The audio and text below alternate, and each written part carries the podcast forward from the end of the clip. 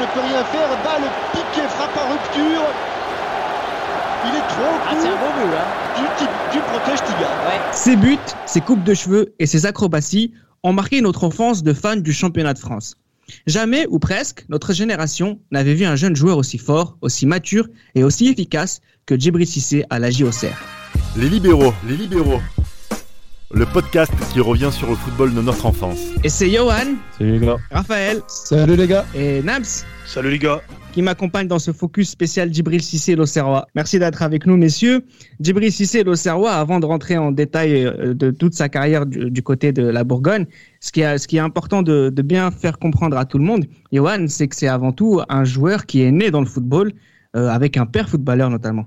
C'est ça, son père, euh, son père footballeur euh, Cissé. Euh, il a été euh, international ivoirien. Ouais. International ivoirien et puis il a joué dans en deuxième division française euh, parce que dans le sud, à- plus particulièrement à Arles, euh, c'est la région justement où naît Djibril Cissé où a grandi Djibril Cissé. Et euh, oui, son père footballeur, euh, assez bon footballeur hein, du, du, du football ivoirien, international, Attaquant. très, très- attaquant comme le comme le fiston. Il a oui, il a fait une carrière assez honorable justement en tant qu'international ivoirien. Son frère aussi, Johan?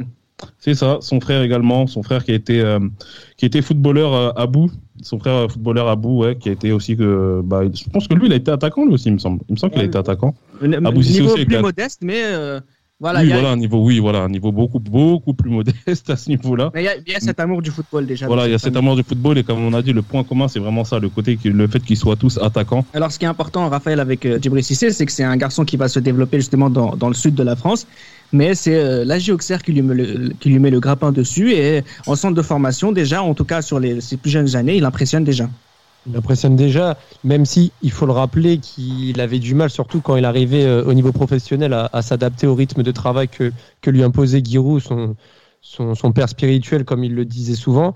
Mais, euh, mais en tout cas, on voyait déjà quelqu'un de très athlétique, déterminé, avec un sens du but et une grosse frappe du pied droit qui, qui par la suite va, va faire mal à beaucoup de défenses et beaucoup de gardiens. Alors, on voyait ce talent, euh, Nams, notamment dans les équipes de jeunes de France. Exactement. euh, Il crevait déjà les écrans chez les jeunes. Il a réussi à remporter une coupe Gambardella et il a confirmé ses, ses, ses prédispositions naturelles, c'est cette capacité d'accélération, de vitesse qui se voyait déjà chez les jeunes et qu'il a confirmé chez les plus grands. Euh, champion en plus en, en l'an 2000 euh, chez, chez, chez la catégorie champion d'Europe, il me semble, euh, chez les jeunes avec l'équipe de France. Justement, là, c'est. Ouais, c'est c'est d'ailleurs il, il le vit personnellement difficilement en tant que il, il gagne en tant que groupe, mais à titre personnel c'est un peu compliqué, Johan. C'est ça, c'est ça. Et bah après voilà, comme tout attaquant, Ouais, voilà, c'est un Ce- attaquant. Il y a ce côté euh, égo qui fait que voilà, le fait de ne pas marquer, bien que euh, son équipe gagne, c'est clair que pour lui c'est pas une compétition aboutie. D'autant plus qu'il arrive blessé au début de cette compétition là. Et euh, voilà, il sortait d'une première saison, bah plus ou moins une première saison avec les pros, hein, parce qu'il avait déjà fait quelques apparitions en Coupe de France euh, avec la GIA, dont on reviendra tout à l'heure. Mais oui, cette euh, compétition, il la vit très très mal. Ça un petit peu à l'instar de ce que Nicolas Anelka a vécu à l'Euro 2000 en fait. Alors c'est son premier match hein, professionnel, il le jouera euh, le 20 mars 1997, euh, euh, 99 pardon, contre le, Paris Saint-Germain. Euh, la saison 2000-2001, elle sera, ça sera la première vraie saison euh, pour euh, Djibril Cissé. Il marquera à peu près euh, 8 buts en, une vingtaine de matchs. Euh, à ce moment-là, euh, Raphaël, Djibril Cissé rentre doucement dans, dans le championnat de France. On voit pas si lui forcément euh, un talent particulier, mais on voit un joueur avec une certaine rapidité, une certaine maturité. Euh, on sent qu'il a quelque chose de spécial. Mais moi, personnellement, ma lecture, c'est que c'est pas extraordinaire non plus. Peut-être parce qu'il n'est pas entraîné par Giroud à ce moment-là aussi. Ouais, il n'est pas entré par Giroud à ce moment-là. Euh, il profite notamment du, de la blessure du, de, de la légende Stéphane Guivarch pour euh, avoir ses premiers, premières minutes de temps de jeu. Euh, si je me souviens bien, il marque aussi en Coupe Intertoto en demi-finale contre Wolfsburg. Il, il se fait remarquer à plusieurs reprises, mais on verra par la suite qu'il bah, qu'il aura progressé sur plein d'aspects, même si, euh, de mon opinion, je trouve que son, pied gauche n'était pas assez euh, utilisé. Euh, Giroud disait justement que il il l'utilisait surtout pour monter dans le bus et, et- et rien d'autre. Et, euh, et il n'avait pas non plus un jeu de tête flamboyant, même s'il a mis quelques buts de la tête. Mais il avait quand même, euh, voilà, c'était pas l'attaquant complet euh, que pouvaient être d'autres attaquants en Ligue 1. Mais, euh, mais en tout cas, il impressionnait déjà avec, sa, avec ses qualités athlétiques et, et physiques. Ah Et Giroud enfin, disait, et Giroud disait qu'il avait un jeu de tête de DH. Ouais, exactement, exactement. Alors justement, ce Giroud qui dit que son pied gauche ne lui sert qu'à monter et le fait qu'il a juste euh, un jeu de tête pour euh, un jeu de tête du niveau de DH, cette saison 2001-2002, Johan, sous la houlette de, de, de Giroud, c'est une saison où Djibril Cissé euh, est le titulaire indiscutable et il est pour le coup incroyable. Et les garçons comme moi qui sont un peu euh, qui vont dire ouais le, les années précédentes Djibril Cissé c'est pas si extraordinaire que ça. En fait on enfin on, on, se tait c'est juste c'est juste merveilleux ce qu'il fait cette saison là en fait à son jeune ça, âge. parce que franchement là faut juste faut juste voir déjà les deux premières journées. La première journée au stade de la Route de Lorient on voit ce joueur ce, ce cet attaquant. Qu'est-ce qu'il fait concrètement? le, le maillot euh, qui moule au corps PlayStation 2 un gars qui court super vite et qui a une adresse devant le but qui est terrible. Je me rappelle le goal de l'époque qui était Eric Durand. Il en a, il en a fait des cauchemars. Il en a fait des cauchemars. Il met un quadruplé pour la première match, euh, pour le premier match de. C'est ça que je voulais t'entendre dire. voilà, il met son quadruplé pour le, pour le premier match de la saison. Et il y a ce deuxième match justement à la, à la baie des Champs pour la première d'un certain Ronaldo de Assis Moreira. Première journée, à, à la deuxième journée à la baie des Champs justement. Donc il y a, il y a le PSG qui ouvre le score par Pochettino. Et puis il y a Auxerre qui pousse, et à ce moment-là, il y a Cissé qui met ce but, qui pour moi est l'un des plus beaux qu'il a mis dans sa carrière. Je pense que personne ne pourra contester à ce niveau-là. Après, la, après une barre transversale de Yann Lachuer, il arrive sans que la balle rebondisse, il met un ciseau, et un partout est là à ce moment-là. Moi, je me souviens à cette époque-là, euh, voilà, là, on était, c'était été 2001, on était comme des fous au quartier. Je me rappelle, on était comme si, des fous. si. On disait, mais c'est qui ce mec? Si je peux me permettre, euh, pour moi, il en a mis un plus beau avec Auxerre. Et si je me trompe pas, sur cette même saison, c'est sa reprise de volée contre Monaco, sur la- l'ouverture de Fadiga. T'étais pas Ça obligé, hein. T'étais pas obligé. Hein. Monaco, pas obligé. contre Monaco évidemment. Nams, Nams, euh, Johan vient de le dire, entre ce quadruplé à la première journée, cet enchaînement à la deuxième, euh, effectivement, il y a Djibril Cissé qui devient indiscutablement le titulaire euh, sous les ordres de Giroud sur cette saison 2001-2002. Il va faire une saison 2001-2002 extraordinaire en finissant meilleur buteur du championnat en 29 matchs. Sur cette saison 2001-2002, ça faisait très très très très longtemps qu'on n'avait pas vu un jeune aussi fort. C'est vrai qu'on n'avait pas vu un jeune aussi fort depuis bien Notre longtemps. génération, hein, en tout cas. Oui, oui, de notre génération, on n'avait pas vu un jeune aussi fort depuis très longtemps. Il finit meilleur buteur euh, ex aequo avec Paoletta et il, il crève l'écran. Et comme l'a dit Raphaël, mm, ses buts, c'est souvent euh, soit des buts, voilà, soit des buts de renard, soit des superbes volées, demi-volées. Mais il est souvent bien placé, il est souvent bien placé, souvent bien servi par Fadiga ou par euh, par Lachuer ou euh, Capo. Je crois que Taigno était encore là. Et voilà, c'était.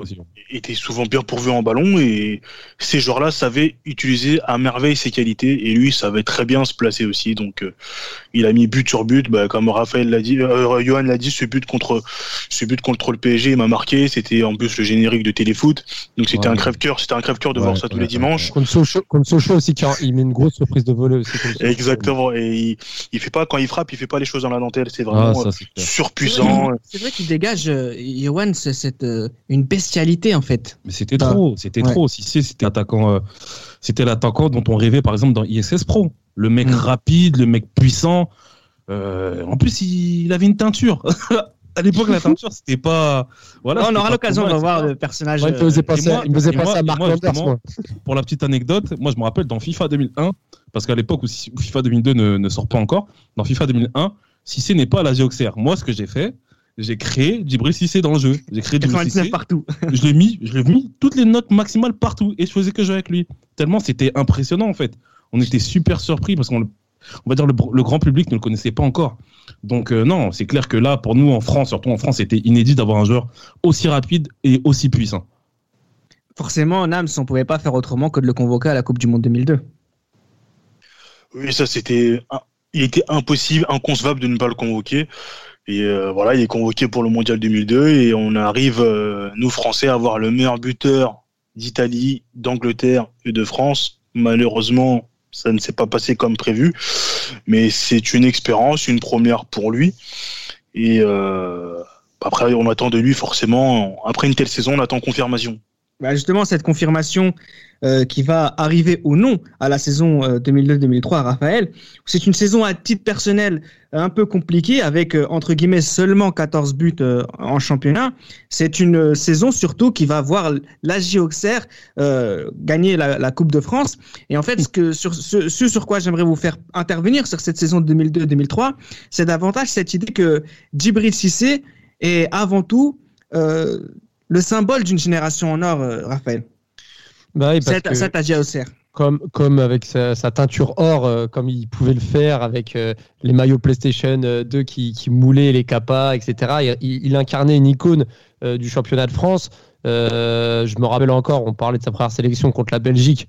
Hein, il, avait marqué il avait mis un but refusé, une, un extérieur du pied barre rentrante, le, le but a été refusé, mais ça, ça m'avait ça m'avait marqué parce que le mec, il, il dégage une sérénité en équipe de France. Enfin, Bref, mais Raphaël, tu te rappelles de la détente contre la Belgique, la détente de fou. Ouais, exactement, je m'en rappelle aussi, je m'en rappelle. Franchement, ce match-là, il m'avait marqué, je me suis dit qu'il allait avoir euh, de belles années devant lui, mais malheureusement, sur cette saison 2002-2003, même si il qualifie la en phase de groupe de Ligue des Champions contre le Boavista en, en tour préliminaire, et qui, à mon plus grand regret, a égalisé en, finale de Coupe de France euh, à la 87e minute avant que Boomsung euh, vienne crucifier Jérôme Alonso. Mais sur cette saison-là, il met que 14 buts.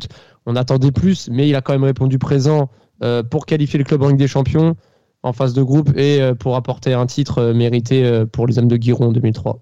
Vous avez parlé de ce maillot PlayStation 2 blanc qui collait au corps de ses joueurs. Nams, il collait au corps de, de de, Fadiga, de Boomsong, de, Capo.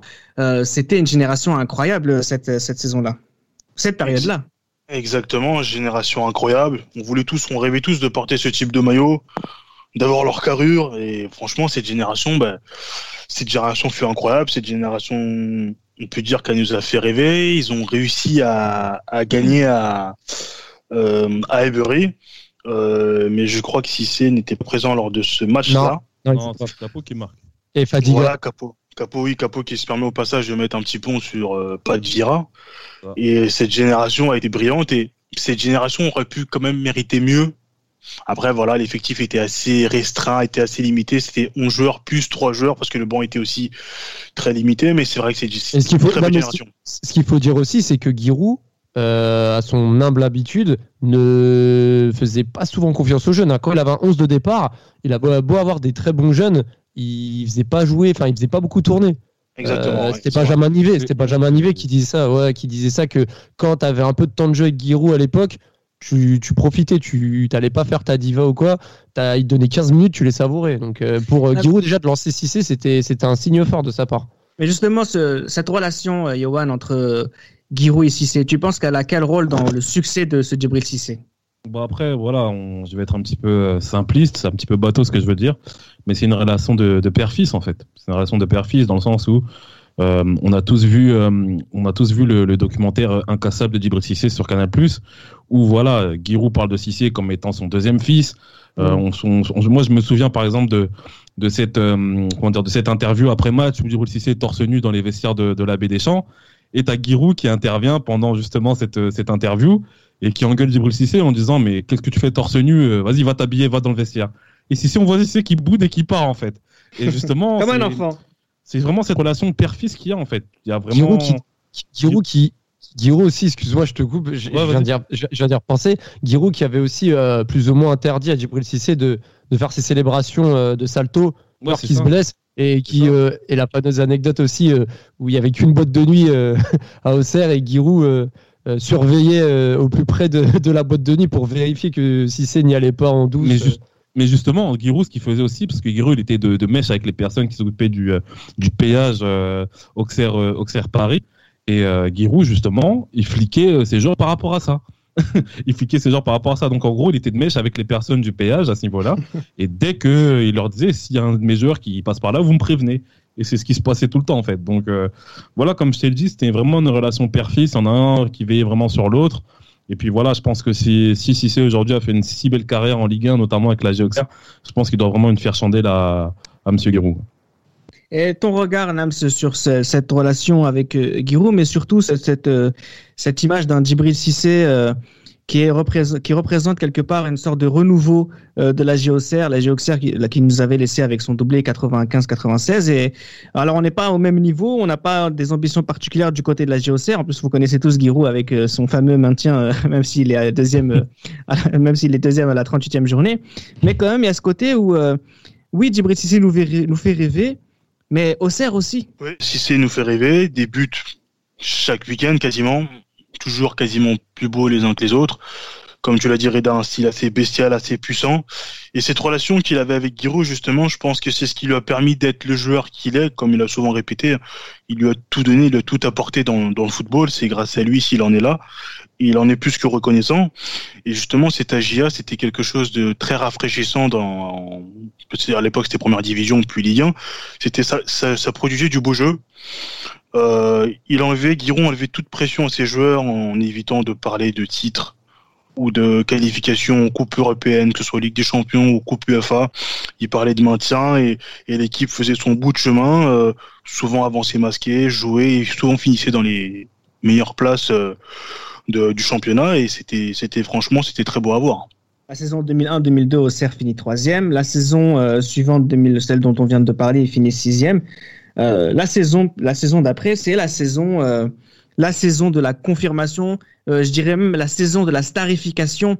Raphaël de Djibril Cissé. Cette saison 2003-2004, c'est la saison où il devient un grand joueur. Oui, voilà. Après la Coupe des Confédérations 2003, il, il rentre vraiment dans la cour des grands. de la, dans la cour des grands vraiment et pour preuve dès le mois de janvier 2004 il signe, il signe à, Liverpool en restant et finissant la saison au Auxerre.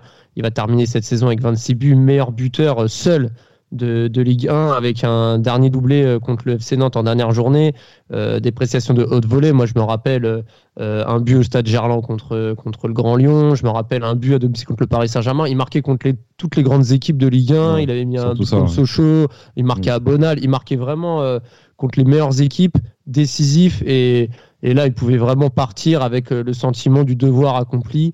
Euh, d'avoir amené son équipe encore une fois en Coupe de l'UEFA et, euh, et, avoir gagné un titre l'année d'avant. Euh, Djibril Cissé, la saison 2003-2004, euh, est-ce qu'il est seulement, Johan, un grand attaquant de championnat de France ou c'est un grand attaquant européen? C'est une bonne question parce que dans le sens où dans le championnat de France, il a il a prouvé, il a prouvé à maintes et maintes reprises que c'était quelqu'un qui comptait. Mais en Europe, malheureusement, il y a ces il y a ces campagnes européennes où si c'est a souvent été euh, a souvent été absent. Moi, l'idée que j'ai, le match que j'ai par exemple, c'est ce match la double confrontation contre le PSV Eindhoven d'un certain Ariane Robben et Maté de de Matej Kezuman en Auxerre vraiment se fait, ouais, se fait, se fait manger en huitième de finale. Il y a, après, c'est vrai que PSV Eindhoven, à cette époque-là, il y a vraiment une très, très grosse équipe. On dira par la suite, effectivement. C'est ça. Et malheureusement, je pense que Djibril Cissé a ce, a ce manque-là, en fait. Il y a ce manque-là. Il y a le manque, justement, de, de, de faire briller Auxerre en Coupe d'Europe. On ne demande pas forcément de gagner une Coupe d'Europe, mais au moins de connaître une petite épopée, d'autant plus qu'Auxerre avait une certaine, euh, avec certaines générations qui étaient euh, assez intéressantes à ce niveau-là. Donc on peut dire que si c'est un très grand du championnat de France, mais en Europe, ça reste encore à prouver. Et on se dit que ce transfert à Liverpool, Liverpool qui sera, bon, par la suite, on, qui sera champion d'Europe, hein, mais euh, dans la perspective, on, ne se dit pas que Liverpool sera champion d'Europe l'année prochaine, mais on se dit, allez déjà en Angleterre, ça peut être une très bonne chose. Et euh, aller justement en Coupe d'Europe avec Liverpool, ça peut être une très bonne étape pour lui. Et c'est là qu'on verra si, si c'est effectivement un attaquant qui compte euh, en Europe. Parce que la saison 2003-2004, en fait, ce que vient de dire Léohan, c'est que Cissé n'a pas fait ce que Drogba a fait avec l'OM. Nams. Oui, exactement. C'est-à-dire qu'il a brillé en championnat, mais il n'a pas réussi à, briller en Coupe d'Europe comme Drogba l'a fait.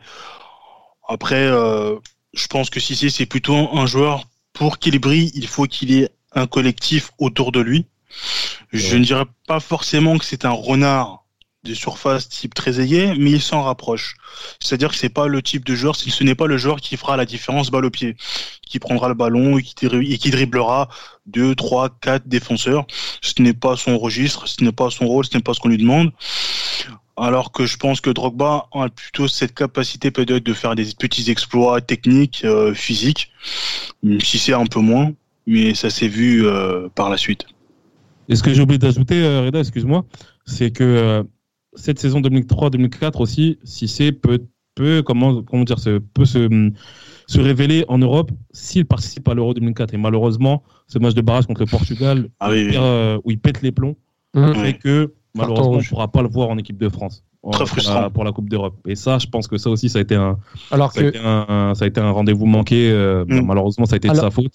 Et aussi de la faute de Raymond Domenech, qui n'était c'était Bah. pas indispensable que Cissé soit appelé en équipe de France. Exactement. Puis- Euh, justement, Raphaël, après tu diras ce que tu as, envie de dire, mais est-ce que le problème de Djibril Cissé à cette époque-là, c'est qu'il est encore considéré comme un jeune joueur?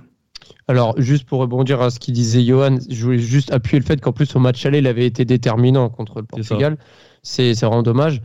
Un jeune joueur, bah, après, il faut remettre dans le contexte, c'est que France 2004, il y a encore Zidane, il y a encore les Arazou, il y a encore tous les briscards.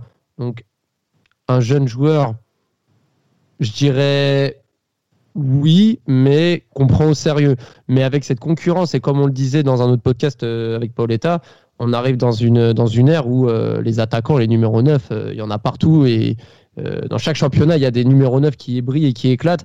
Cissé en fait partie, mais son absence de, référence à l'échelle européenne fait de lui un attaquant confirmé, mais qui doit encore prouver euh, pour être considéré comme un, un grand et dans la cour des grands, justement, des plus grands, si je, si je pourrais être plus précis.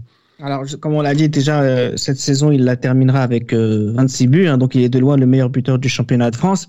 Euh, J'aimerais qu'on fasse un focus aussi sur euh, ce qu'était le personnage d'Ibré Cissé, parce que je pense qu'avec le recul, on fait pas forcément d'épisode sur Djibril Cissé s'il n'y avait pas cette, euh, cette extravagance euh, chez ce joueur euh, euh, Johan. Ah, bah oui.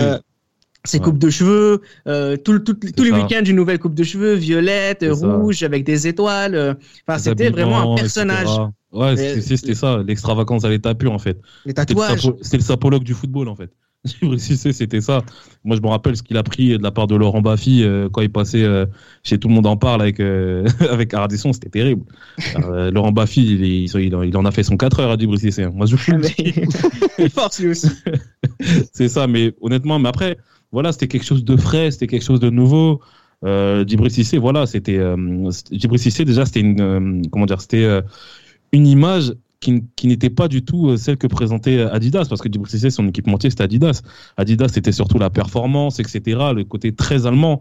Et Cissé, c'était le hein. côté un petit peu Puma ou Nike même, le côté Ouais. américain, un peu, un peu voilà, un peu euh, superficiel, etc.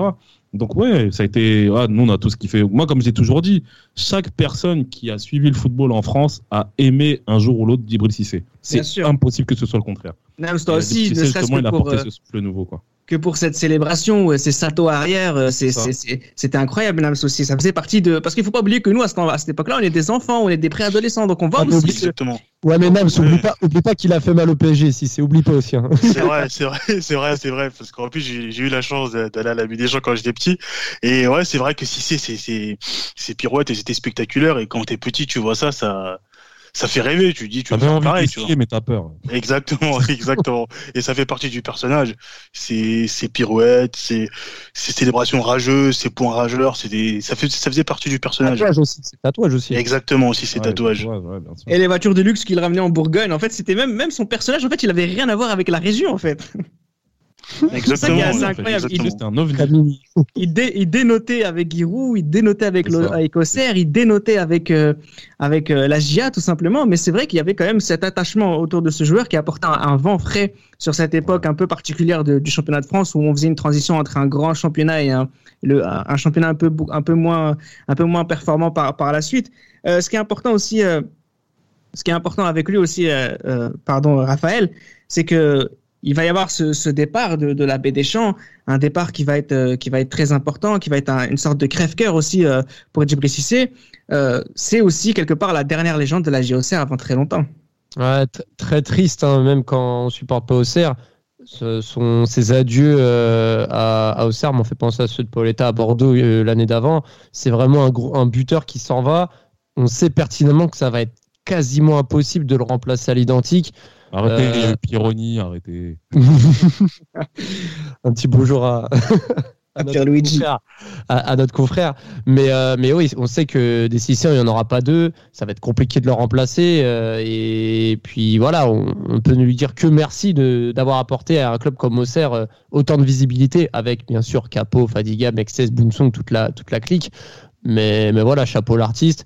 Et qu'il aille à Liverpool, voilà, jouer dans la cour des grands. Et en plus, quand il, part, si c'est, il est remplacé par euh, Luigi Pironi, qui forcément, bien évidemment, n'aura pas, n'aura pas égalé les performances de Djibril Cissé, ce qui était bien compliqué. Bah, comment faire autrement? On parle d'un joueur qui a fini deux fois meilleur buteur du championnat de France quand même, hein, malgré son malgré son. Un joueur qui a quasiment marqué 100 buts, hein, 90 euh, pour être plus précis. D'ailleurs, les 100 buts euh, dans la suite de la carrière de de Djibril Cissé vont être quelque chose à vers laquelle il, va courir, hein, notamment quand il va revenir dans, notre championnat de France. Euh, tu parlais déjà tout à l'heure, Johan, de, de son départ à Liverpool. Toi, tu le lis un peu comme comme une étape euh, la suite nous dira qu'effectivement, il est parti aussi dans un club qui va être euh, champion d'Europe. Euh, la question que je veux te poser, en fait, c'est que quand il va à, quand il va à Liverpool, il y a cette très très grosse blessure qui, lui arrive. Et en fait, dans quelle mesure tu penses que cette blessure va influencer la suite de la carrière de Djibril Cissé? Et tu verras tout à l'heure pourquoi je pose cette question, parce que peut-être que la suite de la carrière de Djibril Cissé n'est pas à la hauteur de ce qu'il nous a montré sur ses premières périodes en, championnat avec la JOCR. Bah, cette fameuse blessure déjà euh, à Blackburn, euh, c'était déjà, c'était, je me souviens, c'était, c'était horrible de voir ça. Ah non, non, non, non, c'était choquant. De voir que son, son tibia se casse en deux. Ouais. Et je pense qu'à partir de là, euh, je vais faire un tout petit retour en arrière. C'est qu'au début de saison, euh, Djibril Cissé, moi je me souviens du premier match de Ligue des Champions que je voulais Liverpool. Anderlecht. C'est contre, non, c'est contre Monaco. C'est contre Monaco Anfield. Et Djibril Cissé met un but à la Djibril Cissé. Une balle en profondeur. Il arrive face à face avec Roma et il l'allume. Mais vraiment, grosse prise de vitesse, il arrive face à face avec Romain, il l'allume. Il y avait une frappe énorme. C'est ça. Et puis il y a ce, ce, tibia qui se casse et on n'a plus revu le Djibril Cissé aussi explosif qu'il était. Et ça, je pense qu'avec justement euh, qui, qui, qui, base, qui, comment dire, qui développait plus son jeu, surtout sur son explosivité. Et malheureusement, ça s'est vu par la suite que c'était ce qui, c'était, fallait pas qu'il se base uniquement sur cette, euh, sur cette capacité-là. Et d'autant plus que ce qu'il faut pas oublier, c'est quand il arrive à Liverpool, c'est Gérard Ollier qui le fait venir. Et c'est Raphaël Benitez qui remplace Douillet aussi au mercato. Donc on se dit que là, ça va être un peu plus compliqué pour lui. Et on a vu par la suite, notamment avec l'arrivée de Morientes au mercato d'hiver, que euh, si c'est à de moins en moins sa place, jusqu'à ce que malheureusement euh, sa carrière ne soit pas à la hauteur des espérances qu'on a eues avec Liverpool. Quoi. Pour faire le parallèle avec toi, quand tu disais tout à l'heure ISS Pro FIFA 2001, moi je me rappelle de, de Djibril Cissé sur PES4 à Liverpool, c'était un monstre. C'était un monstre. Vitesse. Il était trop fort. Il était vraiment trop fort. Trop. Mais, mais, mais, pour, mais pour venir aussi au, terrain, il y a la blessure contre Blackburn. Mais franchement, sa blessure contre la Chine, là où ça, ça l'anéantit. Moi, j'ai encore l'image de sa, de sa, de son tibia là qui se casse en deux. C'est, il a pas de chance. Ouais, mais quand il se blesse, ouais, mais quand, excuse-moi, mais quand il se blesse contre la Chine, il n'est plus titulaire déjà à Liverpool. Ouais, mais tu. Comme ouais, mais... cette blessure à Blackburn, ça casse son élan en fait. Ouais, je suis d'accord. Je suis d'accord, mais il revient. En fait, en fait Blackburn, Blackburn, casse son élan, la Chine l'enterre. Voilà, c'est ça, c'est ça. Et quand t'enterres quelqu'un, ça fait encore plus mal. Et comme tu l'as bien dit tout à l'heure, et je suis assez d'accord avec toi, euh, c'est comme quand on voit aujourd'hui avec des joueurs comme Kylian Mbappé. C'est quand tu, quand tu bases ton jeu sur euh, ton physique, la, enfin, le côté athlétique, la rapidité, la puissance, c'est bien, surtout quand tu l'utilises à bon escient. Mais quand tu as les, les, premiers pépins physiques qui arrivent, surtout comme ouais. Cissé qui se qui, qui a pas une petite blessure, hein, qui, qui se fait deux ans de blessure. Ça l'a détruit. Ouais, bah là, malheureusement, tu as moins de ressources plutôt techniques et, et, et, euh, et autres pour, euh, bah, pour pallier à ça. Et si tu as basé tout sur le physique, bah, c'est encore plus compliqué de te relever après compliqué. ça. Euh, Nams, Nams, Nams euh, Djibril Cissé, c'est, c'est un des meilleurs jeunes joueurs que tu as vu dans le championnat de France. Et là, pour le coup, euh, depuis le 2000 jusqu'à présent euh, Un des meilleurs. C'est compliqué, mais je... non, non, enfin oui, oui, oui, oui, quand même, oui. oui même s'il même si, même s'il y en a qui sont au-dessus de lui, mais je dirais oui quand même parce qu'il a fait des, des, sacrées performances. Il a fait de sacrées perfs. Ouais, mais ce qui était ce qui était impressionnant, et là justement on va terminer le podcast comme ça, c'est que c'est sa manière aussi de, de jouer à Djibril Cissé, cette vélocité, cette bestialité, et ça traduisait avec des buts extraordinaires, des buts athlétiques, hein, si on peut se permettre. Euh, Nams, mmh, si tu dois me si tu dois me, me, citer un ou deux buts que tu oublieras jamais de Djibril Cissé euh, avec la JOCR, tu dirais quoi? Euh, Malheureusement, je crois que j'en ai peut-être trois. dont Ouais, deux bah, qui m'ont marqué. Alors le premier c'est le c'est le but que j'avais cité qui était dans le générique de téléfoot, c'est ce, la frappe de lâcheur sur la barre et il, re- il recule, il, re- il jette un coup d'œil sur capot, il effectue son geste acrobatique Ouais. sous la barre, sous justement en plus c'est Letizy qui prend le but. Et là j'ai Comme pensé pour. Raphaël. Oui, exactement. Pour changer. Exactement. La frappe contre Rennes excentrée côté droit, c'est la dernière journée Ouais. saison 2001-2002. Dernière journée, ouais. Ça m'a fait très mal parce que Paris loupe la Ligue des Champions à un point. Gros, grosse blessure jusqu'à aujourd'hui. Il y a aussi bah, cette égalisation en Coupe de France contre le PSG, là où j'ai j'ai eu très très mal aussi.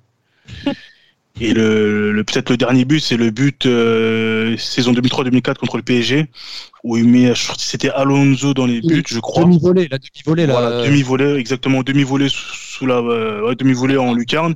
Après, c'est Sana qui égalise Ouais. et Paris avait réussi à arracher le nul. Mais ouais, c'est des buts, c'est des buts assez marquants. Il avait beaucoup de réussite contre le PSG. Même après, en, en allant à l'OM, c'était pareil. Il, il marquait souvent. mytho. il est mieux marqué contre le PSG. Raphaël, deux buts, un but, deux buts que tu oublieras jamais, que Nams n'a pas cité. Bah, je vais citer tous les siens, mais en plus de, de ces buts, bah, la reprise contre Monaco, parce que franchement, euh, la reprise contre Monaco, j'ai ja- franchement, j'ai rarement vu une reprise de volée aussi bien exécutée et aussi puissante. C'était vraiment magnifique. Et euh, Le filet, on l'entend en plus, le filet. ouais, On ouais, entend c'est- que le filet. c'était vraiment Comme il l'est au tennis. Et, Ouais. et, et son, et, son- et peut-être son dernier but à- sous le maillot de Auxerre, son lob piqué euh, croisé un peu angle fermé euh, qui à l'époque Landreau. C'était pas son plus beau, mais c'est un but qui m'a marqué parce que j'avais le DVD du championnat de France et, et je l'ai vu maintes fois et, et c'était c'était une sacrée saison pour lui et, et chapeau l'artiste. Et surtout que c'est un but qui montre que Djibril Cissé est capable de marquer dans différentes euh, positions et dans différents contextes. Yohan, si tu dois citer un ou deux buts aussi que, que tu oublieras jamais de, de ce Djibril Cissé? Ouais, bah, ouais, moi ça a déjà été cité. Hein. C'est le, le, le ciseau contre le PSG. Et puis le but de la dernière journée contre Rennes en 2002. Après, il y a celui de Sochaux aussi. Excusez, il y a celui de Sochaux aussi, la, la volée contre Sochaux. Et on va dire, c'est ouais. Bon, tu m'as dit un ou deux, mais bon, j'en ai mis trois comme je suis gourmand. Donc, euh, ouais, c'est ces trois buts que, qui font que, voilà. Djibril Cissé, ça a vraiment été quelqu'un qui nous a marqué. En tout cas, sur ce laps de trois saisons, c'est vraiment quelqu'un qui nous a marqué à ce niveau-là. quoi.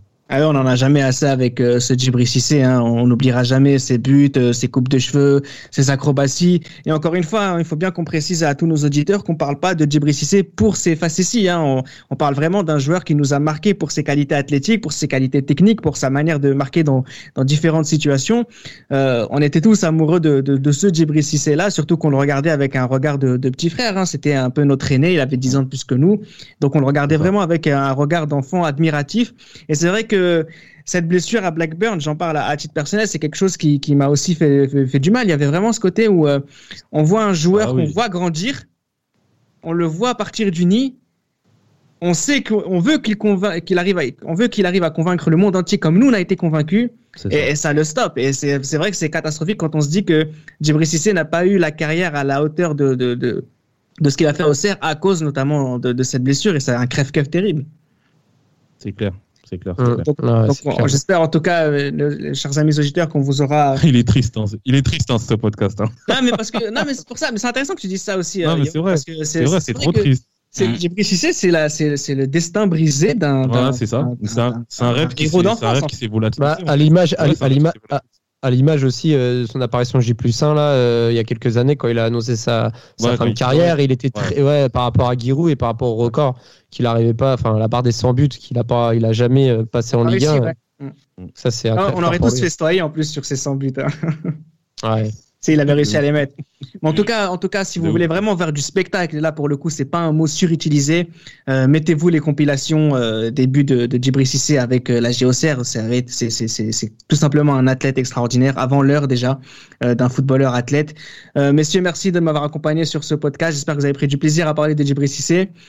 J'espère que Toujours. vous, auditeurs, vous, nous avez, Toujours. vous avez pris du plaisir à, à nous écouter. En tout cas, n'hésitez pas à vous replonger dans les vidéos de, de Djibril Cissé et, et de sa puissante frappe.